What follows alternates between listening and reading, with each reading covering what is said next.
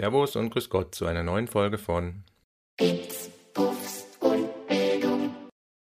Ja, in dieser Episode soll es um die Bildschirmzeit gehen. Das ist die Zeit, äh, die Kinder vor dem Smartphone-Bildschirm, Computerbildschirm oder auch vor dem Fernseher verbringen sollen, dürfen, äh, wenn es denn familiär kontrolliert wird. Ähm, was ja empfohlen wird, also es gibt ja für jede Altersstufe empfohlene Zeiten, ähm, die gelten, also egal ob das für Viertklässler sind oder auch noch für Achtklässler, also für jede Altersgruppe. Sorgt für viel Diskussionen, ist technisch zwar relativ einfach, aber bei findigen Kindern umso komplizierter. Und Bildschirmzeit an sich hat sich über die letzten Jahrzehnte deutlich verändert. Ähm, auch darauf kommen wir zu sprechen. Ja, Bildschirmzeit, was ist das? Also angefangen, wie gesagt, mit dem Fernsehkonsum war es eher so ein Richtwert, wie lange dürfen Kinder oder sollen Kinder vor dem Fernseher verbringen dürfen. Ähm, auch da gab es schon immer leidige Diskussionen, ähm, ja, wobei es eigentlich ja nur ein ähm, ja, Medium gab, ähm, bei dem man vor dem Bildschirm sitzen konnte und es war tatsächlich äh, Serien oder Filme schauen. Ähm, Computer in Ausnahmen, die meisten waren auch an den Fernseher angeschlossen, nur die Spielekonsolen, die es gab, das waren ja nur wenige, eben auch. Insofern war das mit der Bildschirmzeit relativ übersichtlich und ähm, allerdings Kontrollier-Apps, wie es heute gibt, gab es natürlich damals nicht. Das heißt, man musste normal auf die Uhr schauen und gucken, wie lange sitzt er jetzt eigentlich schon vor der Kiste. Und ähm, das war das reine Konsumieren und von daher saß man passiv vor dem Bildschirm ähm, und hatte aber auch gar keine andere Möglichkeit, es sei denn, wie gesagt, ähm, in den Anfängen der Computerzeit, die dann tatsächlich auch noch an den Fernseher angeschlossen werden konnten. Ähm, ja, war entweder Spielen angesagt oder eben Serien gucken. Wie dann die Computer immer besser wurden, hat man natürlich mehr Zeit vom Bildschirm verbracht als, als vorher, dadurch, dass man ja auch, ja, wenn man Computer gespielt hat, äh, Hobby Computerspielen, Videospielen, aber auch Hobby Programmieren vielleicht. Da fing dann die Zeit an, wo es auch interaktiv ähm, wurde, das Ganze. Das heißt, man saß nicht nur passiv vor dem Bildschirm, sondern dann auch aktiv. Ähm, besonders produktiv war das Computerspiel natürlich nicht, aber immerhin ähm, interaktiv. Das heißt, so dieses stille davor hocken und sich berieseln lassen war dann eher äh, nicht mehr das Problem, sondern man hat noch mehr Zeit davor verbracht, aber immerhin, wie gesagt, eben interaktiv bei Videospielen. Und in der Jetztzeit kam ja noch was hinzu nämlich dadurch, dass das Smartphone dazugekommen ist.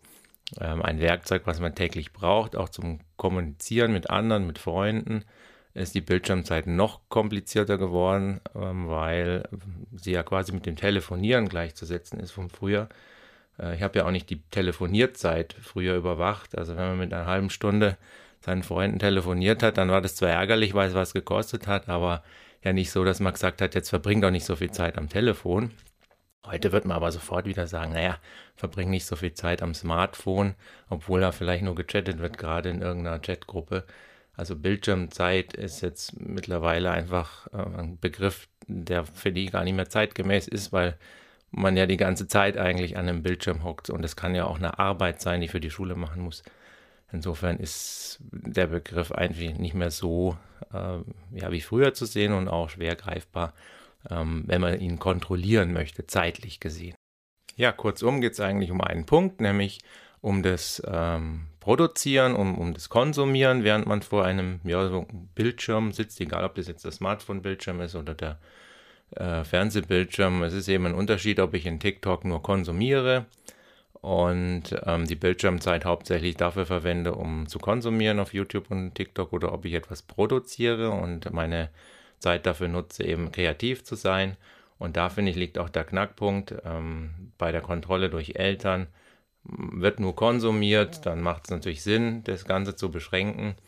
Ähm, absolut, ähm, auch beim Produzieren, aber ich denke, man kann großzügiger sein beim kreativen Produzieren wie beim reinen Konsumieren. Und das macht die Kontrolle der Bildschirmzeit natürlich etwas komplizierter, ähm, weil die Aktivität ja oder die Aktivitäten ja auch wechseln was ist dann Chatten? Ist es dann Konsumieren oder ist es dann Produzieren? Ähm, und was ist dann, wenn ich für die Schule was machen muss? Also es summiert sich auf jeden Fall auf. Ja, ein paar Dinge werden in dem Zusammenhang empfohlen.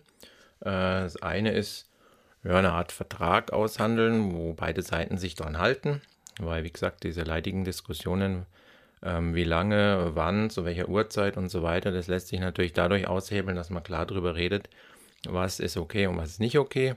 Und ähm, ob das jetzt in einem Vertrag ist oder ob das einfach eine Vereinbarung ist, ist ja egal. Auf jeden Fall sollte man da äh, klare oder Klarheit schaffen. Ähm, Belohnung oder Bestrafung eher ungünstig. So ist die generelle Empfehlung.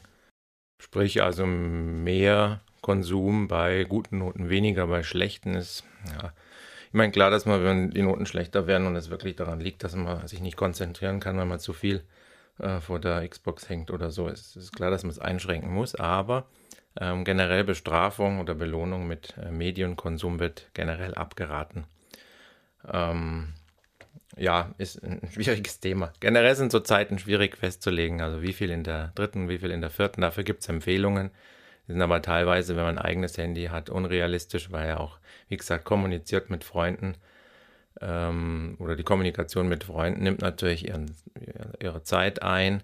Was früher am Telefon stattgefunden hat, findet heute am Smartphone statt. Und wenn einer eine halbe Stunde in der zweiten Klasse bekommt, dann kommt dann, wenn er überhaupt da schon ein Smartphone hat. Also das ist ja die Grundsatzdiskussion überhaupt ab wann. Wenn man eins hat, ähm, für wie viel Zeit macht Sinn, ähm, ist extrem schwierig festzulegen. Ähm, ja, grundsätzliche Empfehlungen gibt es trotzdem und ich denke, das ist auch sinnvoll, da einigermaßen ähm, im Rahmen zu bleiben. Nun, welche Möglichkeiten habe ich, um Bildschirmzeit zu kontrollieren? Klassisch natürlich Wecker stellen, auf die Uhr schauen, ähm, ist meiner Meinung nach eine der besten Methoden, aber natürlich äußerst unhandlich. Und man ist ständig gefordert, natürlich äh, auch selbst tätig zu sein, selber zu schauen, wie lange ist das jetzt schon. Und ja, damit natürlich nervig. Das nimmt einem so manches Programm ab. Äh, es gibt Apps ähm, auf den Handys von den äh, üblichen Verdächtigen Google, Microsoft, es gibt auch andere da, äh, aus Deutschland, Saalfeld zum Beispiel, die solche Kontroll-Apps anbieten.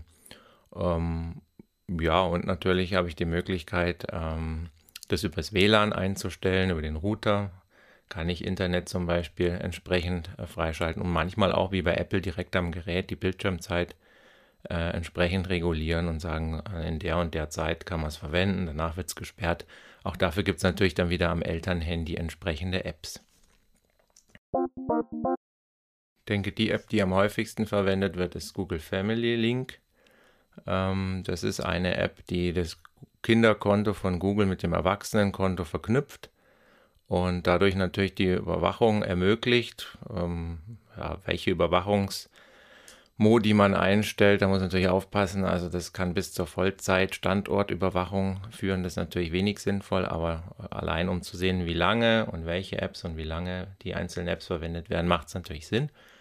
Ähm, dafür braucht man natürlich da entsprechend ein Kinderkonto auf dem Kinderhandy und ein Konto, was ja üblicherweise bei Android jeder hat, auf dem Erwachsenenhandy. Die beiden werden dann miteinander über diese Family Link App verknüpft und dann kann man entsprechend auch ähm, abfragen, welche Zeiten wurden ähm, das, oder in welchen Zeiten, wie lange und wann wurde das Handy benutzt und welche Apps wurden da benutzt. Da muss man natürlich auch die Privatsphäre des Kindes berücksichtigen. Man findet also so einen Verlauf im Browser nachkontrollieren, also in Ausnahmefällen bei dringendem Tatverdacht ist das vielleicht okay, aber ansonsten halte ich davon eher nichts. Ähm, also man muss ja auch dem anderen eine gewisse Privatsphäre Sphäre zugestehen. Ähm, funktioniert allerdings nur dann, wenn äh, im Kinderhandy das Konto quasi benutzt wird, das in der Family Link App verknüpft wurde. Wenn das Kind das Konto wechselt, also wenn es einfach ein zweites Konto erstellt für sein Handy und mit dem Konto äh, das Handy betreibt, ist diese Anzeige dann wieder auf Null das heißt, man denkt, oh, wieso funktioniert die App nicht mehr oder was ist da los? Ne? Aber scheint alles in Ordnung zu sein. Und dabei wird einfach ein Zweitkonto benutzt. Also für alle Apps, die ich hier äh, kurz vorstelle, gilt, es gibt auf YouTube immer wieder Videos, die zeigen, wie man diese Apps umgeht. Also äh, überhaupt kein Problem. Also für alle Mechanismen, die hier angeboten werden, ähm, gibt es wieder Umgehungswege, die auch auf YouTube leicht zu finden sind und ausgehebelt werden können. Ja, Microsoft bietet natürlich was an. Ähm, Microsoft Family Safety App, die äh, ja, kann man im Browser ähm, entsprechend betreiben oder halt als App auf dem Smartphone. Da können dann alle Geräte eingepflegt werden. Bei Google ist es so, dass der Chrome-Browser schon auch mit eingebaut ist. Das heißt, ich kann dort bestimmte Sachen festlegen, Webfilter einbauen, aber dann eben nur, wenn das äh, Kind mit dem Konto im Chrome-Browser eingeloggt ist. Wenn es einen anderen Browser verwendet, dann ist diese Google Family Link App ähm, ja außer Kraft gesetzt beim Internetsurfen. Das ist bei der Family Link, äh, bei der Family Safety App von Microsoft nicht der Fall. Da wird entsprechend das ähm, ja, über Edge, kann natürlich dann auch wieder über Opera zum Beispiel ausgehebelt werden.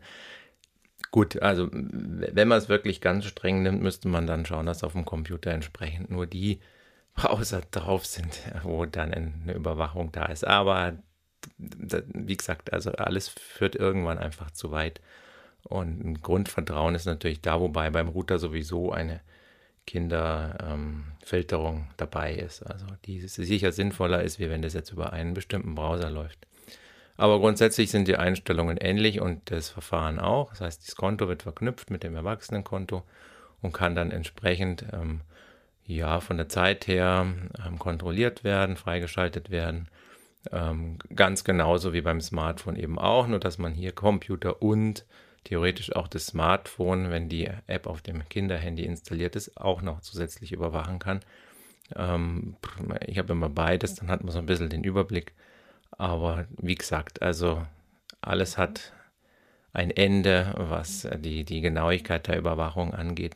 Dann wird es auch äh, ja, pädagogisch schwierig, finde ich. Natürlich gibt es auch bei Apple das gleiche, was es bei Microsoft und Google auch gibt direkt auf dem Handy oder direkt auf dem iPad so eine Bildschirmzeitkontrolle, die sich dann ja sehr fein einstellen lässt, wie lange, was, wie, wo und so weiter.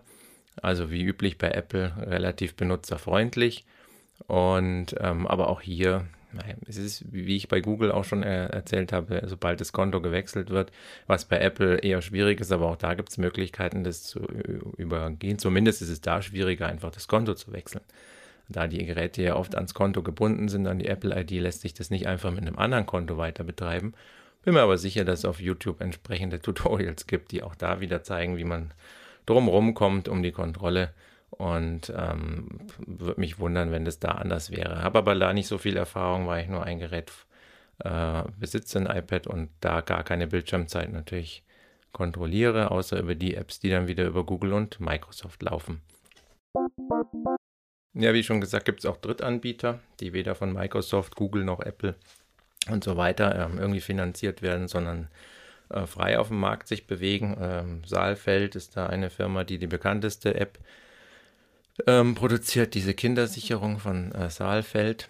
Die arbeitet deswegen ähm, eigenständig, weil die alle äh, Konten und alle Geräte quasi unter einen Hut, unter einer Benutzeroberfläche zusammenfasst und damit so eine Art Roaming ähm, ermöglicht. Das heißt, ich kann die Handyzeit, die ja, theoretisch Xbox-Zeit, die ich aber das Microsoft-Konto auch noch überwachen kann, und die Computerzeit komplett ähm, ja, in ein Kontingent zusammenfassen. Ich kann sagen, drei Stunden für alles. Und wenn ich dann ähm, zwei Stunden Handy und eine Stunde PC mache, dann wird es genauso abgerechnet, wie wenn ich jetzt es umgekehrt, also eine Stunde Handy, zwei Stunden PC mache, was bei den anderen Apps nicht geht. Also ich muss ja für bei Google Family Link eine Zeit einstellen, die dann fix ist und bei Microsoft auch. Kann also quasi keinen Mix machen. Das geht mit dieser Saalfeld-App sehr gut. Die hat auch noch viele, viele andere Möglichkeiten. Die habe ich auch über ein Jahr lang mal getestet und auch da war es natürlich wieder möglich, die mit Hilfe von entsprechenden YouTube äh, Tutorials wieder auszuhebeln, mit Hilfe von verschiedenen Konten und so weiter. Also dieser Kampf zwischen dem, der es kontrolliert und dem, der kontrolliert wird, der findet halt dann statt und ist sehr anstrengend und mühselig. Deswegen habe ich auch am Anfang gesagt, das Einfachste ist einfach auf die Uhr zu schauen, das Gerät wegzunehmen oder zu geben und die anderen äh, Sachen sind anstrengend. Ähm, das einzige wirklich absolut restriktive ist mir bekannt, das ist von Nintendo. Ähm, da, da, geht gar nichts. Also da wird einfach eine Zeit eingestellt. Wenn die abgelaufen ist, dann zack, fällt die Sperre ein und da kann ich auch kein Konto wechseln oder sonst was. Also dadurch merkt, da merkt man schon, dass Nintendo halt hauptsächlich für jüngere Kinder gemacht ist. und die ein sehr restriktives Bildschirmzeitmanagement haben. Ja, zuletzt noch zur Hardware-Lösung. Ähm, wer eine, ja, wer einen etwas teureren oder besseren Router hat, der kann dort relativ viel einstellen, was zum Beispiel Konten eingeht. Ich kann jetzt wirklich nur von der Fritzbox berichten. Die hat sogenannte Profile und in den Profilen kann ich ähm, ja eigentlich alles einstellen, was ich möchte, ob das jetzt Zeiten sind oder ob das Webseiten auf der White- oder Blacklist sind, also Webseiten, die verboten sind oder die erlaubt sind. Hm, ich kann bestimmte WLANs freischalten oder sperren. Also habe da alle Möglichkeiten. Und diese Profile, die kann ich dann Geräten zuweisen. Das heißt, also jedes Gerät hat ja im Netzwerk seine IP-Adresse. Ähm, die muss ich natürlich dann, wenn die nicht als konkreter Name im Router in der Übersicht auftauchen, kurz ähm, nachprüfen, welches Gerät ist es. Und wenn das, das der Computer vom Kind ist oder das Smartphone, kann ich das entsprechend umbenennen, dann weiß ich auch immer, welches Gerät gerade online ist. Und dann kann ich ähm, da Zeiten definieren, wo Internet zumindest zur Verfügung steht. Ja, es ist jetzt keine reine Bildschirmzeitkontrolle, es ist eine Internetkontrolle. Aber meistens hängt die Internet, ähm, sagen wir, Verbindung direkt mit der Bildschirmzeit zusammen. Also ohne eine Internetverbindung ist das Handy oder das Smartphone in dem Fall und auch die Xbox und so weiter ja wertlos. Ähm, von daher hängt es eigentlich dann doch wieder nahezu direkt zusammen. Ähm, auch da ist es so, die IP-Adresse kann geändert werden. Das heißt, wenn äh, ich das Gerät einem Profil zuweise und der Router erkennt das Gerät, dann weist er ihm entsprechend die ähm, WLAN-Zeit zu. Und wenn ich dann aber als User, äh, dem Fall der Überwachte, das Kind, ähm, die IP-Adresse ändere, was nicht ganz einfach ist, aber wie gesagt, mit einem YouTube-Tutorial kein Problem, dann kann ich dieses Profil wieder aushebeln. Bei der Fritzbox wird dann automatisch das Standardprofil wieder aufgerufen und bei jeder neuen IP-Adresse ist es so und man erhält wieder voll Zugriff. Das heißt, die einzige Chance, die man hat, ist allen Neugeräten, die sich neu ins Netz einwählen, automatisch die komplette Internetverbindung zu entziehen. Das heißt, immer dann, wenn man versucht, ein neues Gerät anzumelden, gibt es erst einmal kein Internet und man muss dann manuell jedem Gerät, das äh, eingezogen ist, sozusagen ins Netzwerk, dann wieder ein anderes, entweder ungeschränktes oder uneingeschränktes oder eben eingeschränktes Profil zuweisen, was wieder sehr mühselig ist. Insofern auch diese Möglichkeit hat wieder bei findigen äh, technisch affinen Kindern keine Chance auf längere Bewährung, aber bei allen anderen ist es eine sehr, sehr gute Möglichkeit, ähm, da den Internetkonsum entsprechend ja, einfach einzustellen oder einzuschränken, auch zu sagen, ab 8 Uhr ist einfach Schluss. Ja, da braucht keiner mehr das Internet, da ist dann Ende. Ja, auch für sich selbst. Ja, irgendwann wäre es natürlich nicht schlecht. Sagt so ab 12, also ist bei, bei mir auch so, ab 12 gehen die Router aus, also oder die Repeater und dann ist halt einfach Schluss mit WLAN. Ja, weil sonst, gerade am Wochenende, hängt man dann doch nochmal und guckt nochmal rein. Kann man sich selbst auch ein bisschen disziplinieren. Ja, das waren meine Erfahrungen mit diesen ganzen Apps und Programmen und Kontrollen, die man einrichten kann rund um die Bildschirmzeit. Grundsätzlich muss man sich einfach fragen, was will ich erreichen? Ähm, das ist wie bei allen Kontrollen, ähm, sei es mit Süßigkeiten angefangen, bei uneingeschränkten Süßigkeitenzugang wird sich sicherlich am Anfang äh, jedes Kind denken, so cool, ich kann mir holen, wann und wie viel ich will. Ähm, ähnlich verhält sich ja mit dem Internetkonsum. Also wenn ich uneingeschränkten Zugang zum Internet habe und ich bin da sehr anfällig, ja, ich habe wenig andere Hobbys beziehungsweise wenig andere Interessen, dann muss man natürlich schauen, dass man diese Bildschirmzeit einschränkt. Bei anderen Kindern ist es überhaupt nicht notwendig, weil die Zeit, die die Kinder am Bildschirm verbringen, ähm, aufgrund von vielen sportlichen Aktivitäten oder anderen Hobbys gar keine so große Rolle spielen. Insofern muss man also im Einzelfall immer schauen, wo macht eine Kontrolle Sinn und wo nicht. Am schönsten ist es immer, wenn man es nicht kontrollieren muss und der, ja, im Falle des, der Bildschirmzeit, der Kontrollierte, das Kind, hat das Gefühl, dass man ihm vertraut ähm, daraus erwächst natürlich dann auch eine Eigenverantwortung, dass man sagt, okay, Du weißt, wie lang sinnvoll ist, weil wenn äh, die Zeit einfach für die Hausaufgaben da nicht mehr zur Verfügung steht, dann kommen halt auch entsprechende Konsequenzen äh, aus der Schule mit heim. Ja, sei es schlechte Noten oder entsprechende Beschwerden von Lehrern, dass Hausaufgaben nicht gemacht wurden oder sonstiges. Also das heißt, das Ziel und ähm, zumindest mein Ziel war immer, dass man einfach aus der Gesamtsituation, Schule, Freizeit und so weiter lernt, was kann ich mir leisten an Zeit und was nicht. Äh, das ist eine, eine sehr idealisierte Vorstellung, die auch nicht funktioniert ähm, bis jetzt, aber es ist halt auch in jüngeren Zeit schwierig. Aber wenn man älter wird, hofft man natürlich darauf, dass die Vernunft einzieht. Das weiß ich jetzt nicht, aber generell ähm, ist das natürlich das Ziel. Und es ist wie bei allen erzieherischen Maßnahmen natürlich immer so, dass am Anfang eine Kontrolle ähm, Sinn macht, um quasi da so eine gewisse äh, Routine reinzukriegen. Und das ist auch bei, wie gesagt, bei der Bildschirmzeit so. Leider ist diese Kontrolle technisch dann besonders schwierig, wenn äh, Kinder sich im Internet sehr gut auskennen, ähm, sei es jetzt Sachen erfragen können über Chats, über Communities oder eben auch über YouTube. Ähm, da hat man eigentlich mit diesen gängigen Apps und gängigen Programmen keine Chance, ähm, Zeiten einzuschränken oder auch das Internet einzuschränken, weil es für jede äh, Einschränkung eine Umgehung gibt. Das ist meine Erfahrung. insofern macht es eigentlich dann am Ende nur noch Sinn, äh, Zeiten selber per Uhr quasi per Eieruhr zu kontrollieren und zu sagen, okay, das ist einfach die Zeit und danach ist Schluss. Ähm, was anderes hat sich da, wie gesagt, nicht, in meinem Fall nicht bewährt. Ja, und das war's schon wieder und ich würde mich freuen, wenn ihr nächstes Mal wieder dabei seid, wenn es wieder heißt. It's